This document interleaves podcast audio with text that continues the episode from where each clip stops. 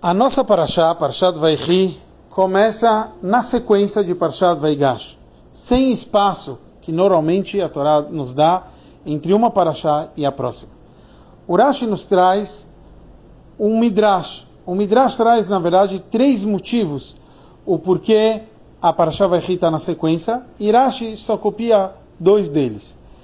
Os três motivos do Midrash é que Yaakov Avino ele falece e com isso começou a, o sofrimento do povo de Israel no Egito.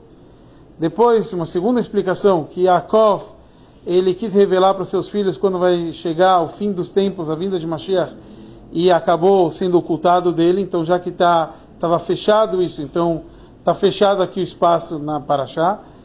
E, por último, que na hora que Yaakov Avino desceu ao Egito, acabou os sofrimentos no mundo. Rashi não copia esse último motivo. O porquê disso? Teoricamente, esse é o motivo mais prático, porque a gente estava falando em Parshat Vaigash, como Yaakov Avino desceu ao Egito, como que ele estava morando no Egito, e deveria ser a sequência, realmente, já que quando ele chegou no Egito não teve sofrimento.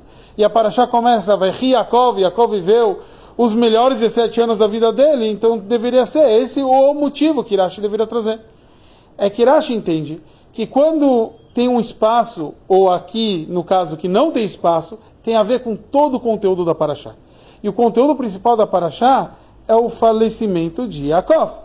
Então, realmente, não cabe esse último motivo, tem a ver com o falecimento de Yaakov. Ou porque quando Yaakov faleceu, o povo começa a sofrer no Egito, ou porque naquele momento ah, não conseguimos ter a revelação de quando vai ser a vinda de Mashiach. A pergunta que nos surge é, então, realmente, por que a Parashá Vaihi começa com essas palavras? Vaihi Yaakov, viveu Yaakov os melhores 17 anos, 17 anos da vida dele, deveria ser tudo isso parte de Parashat Vaigash, porque a Torá nem vai falar sobre a vida de Yaakov, e sim sobre o falecimento, que nem a gente acabou de explicar. Aqui a gente vê que o principal da vida de um tzadik, especialmente de Yaakov, a gente encontra isso, que é Mazarobachaim Afubachaim. Assim como seus filhos, suas descendências, seguem os seus ensinamentos, aí sim ele está vivo. Quer dizer, a vida de um tzadik é a Torá e mitzvot, e a sequência disso e é por isso que realmente aqui Yaakov ele vive. Yaakov parece de um lado que ele faleceu na nossa paraxá.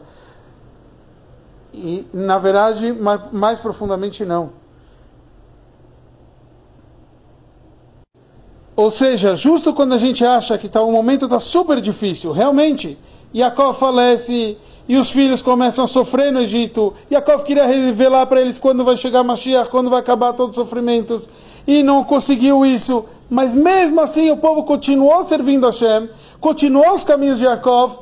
Isso é Vaihi Yaakov. Essa é a nossa paraxá, é por isso o Rashi justo trouxe essas duas explicações que nos dão o conteúdo de como Yaakov realmente está vivo. Esse é o conteúdo da nossa paraxá.